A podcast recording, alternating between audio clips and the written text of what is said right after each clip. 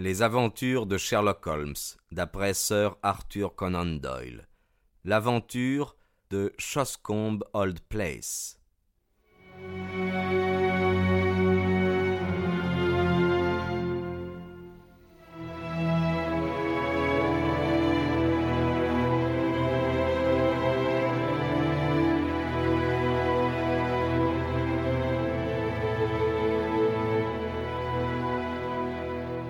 L'aubergiste nous eut quittés, Holmes me dit Nous avons quelques cartes dans nos mains, Watson.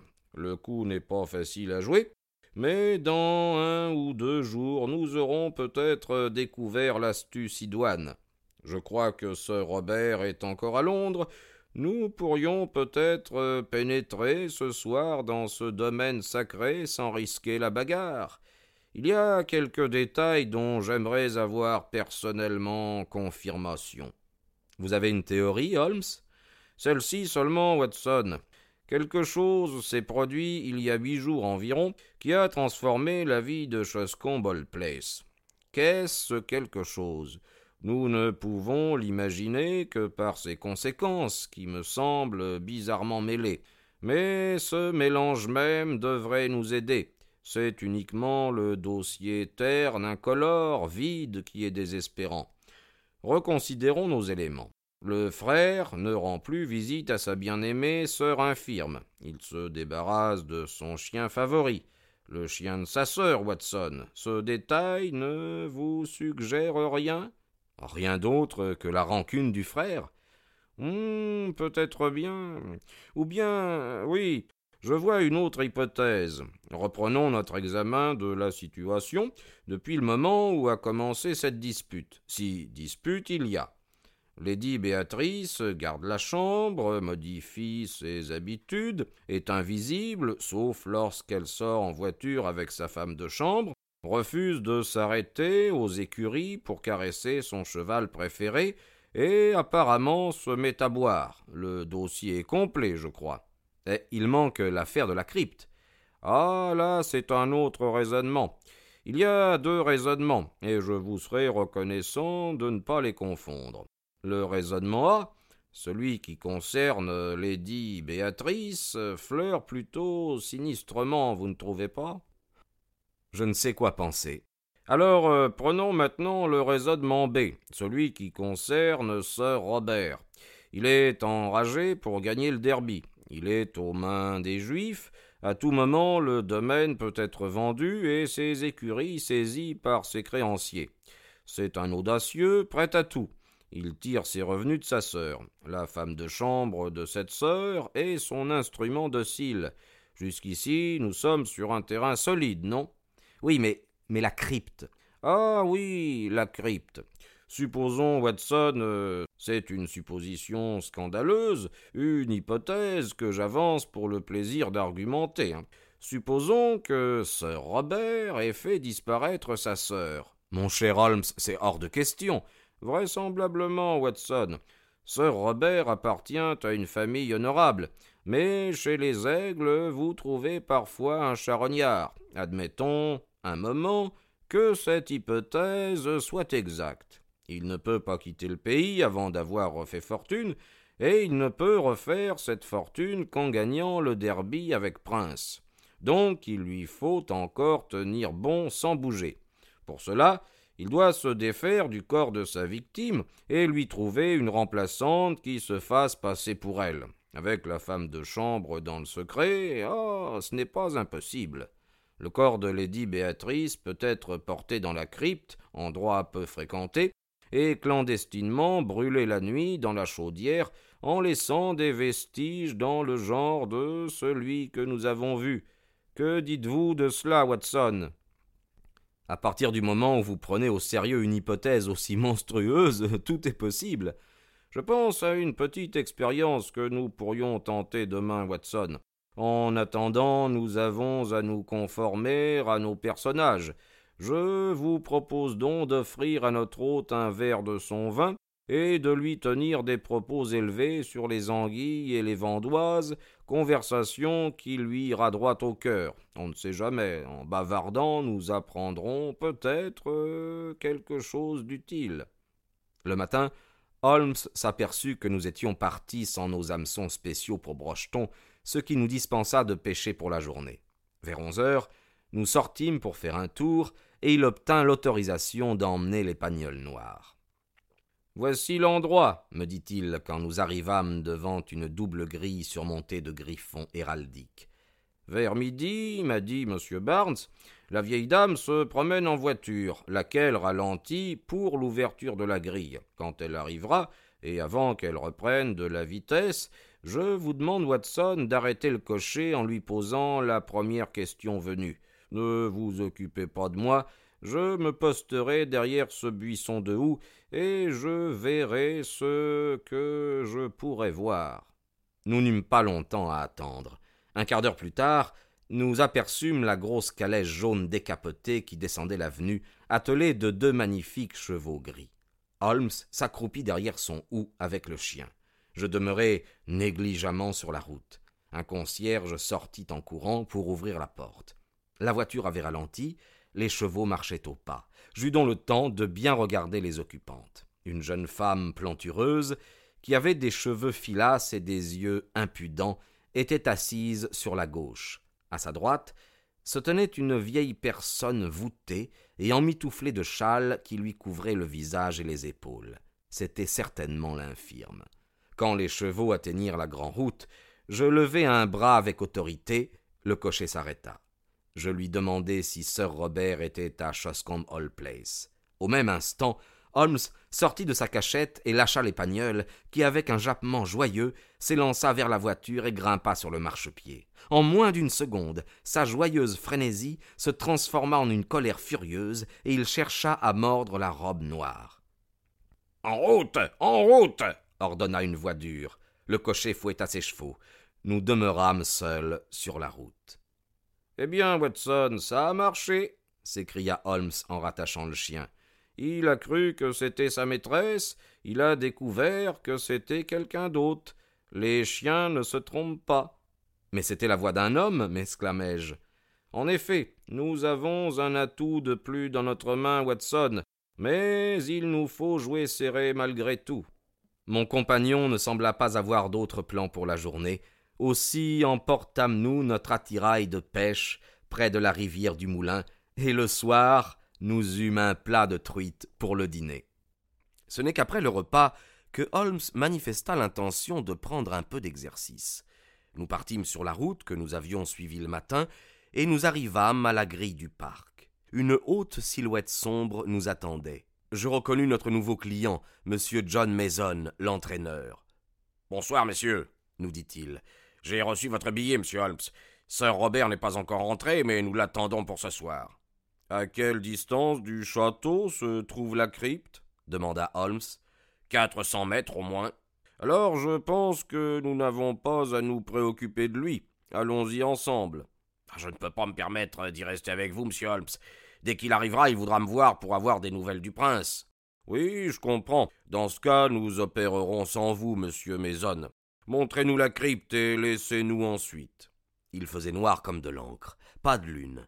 Maison nous conduisit à travers les prairies jusqu'à ce qu'apparut en face de nous une masse confuse. C'était l'ancienne chapelle. Nous pénétrâmes par un trou béant qui avait été autrefois le porche, et notre guide, trébuchant sur des pierres, nous précéda jusqu'à un angle de l'édifice. Là, un escalier raide descendait dans la crypte. Il frotta une allumette et l'endroit s'éclaira de mélancolie. Les murs croulants étaient faits de pierres grossièrement équarries. Des cercueils en plomb et en pierre étaient rangés sur un côté, empilés jusqu'à la voûte à arête du toit qui se perdait dans l'ombre au-dessus de nos têtes. Holmes avait allumé sa lanterne. Elle projeta un rayon jaune sur ce spectacle de désolation.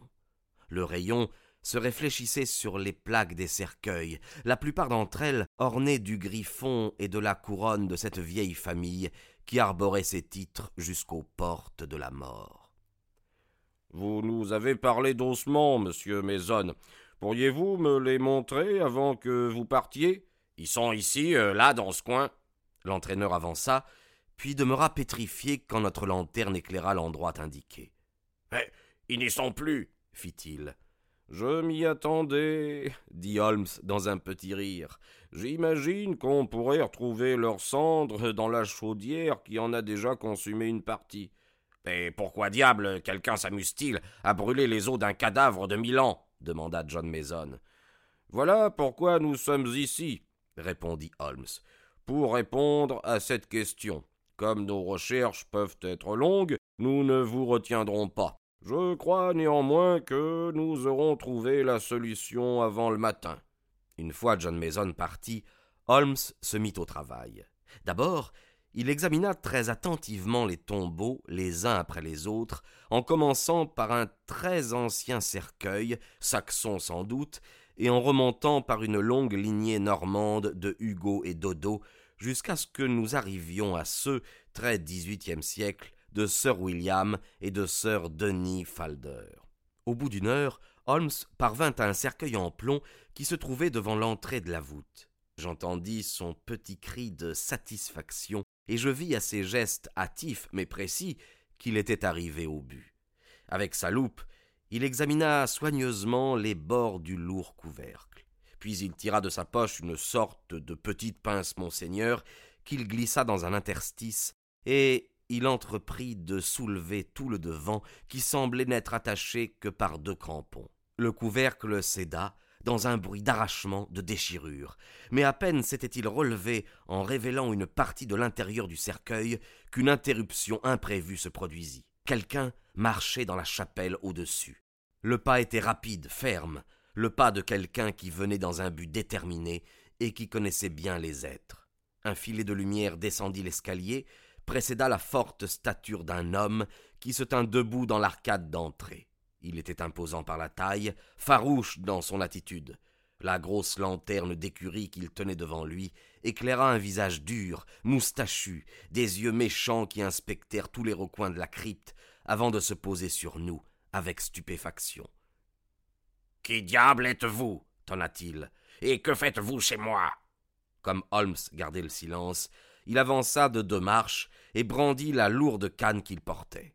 M'entendez-vous? cria-t-il. Qui êtes-vous? Que faites-vous ici? Son gourdin dessina des moulinets. Mais au lieu de reculer, Holmes se porta au-devant de lui.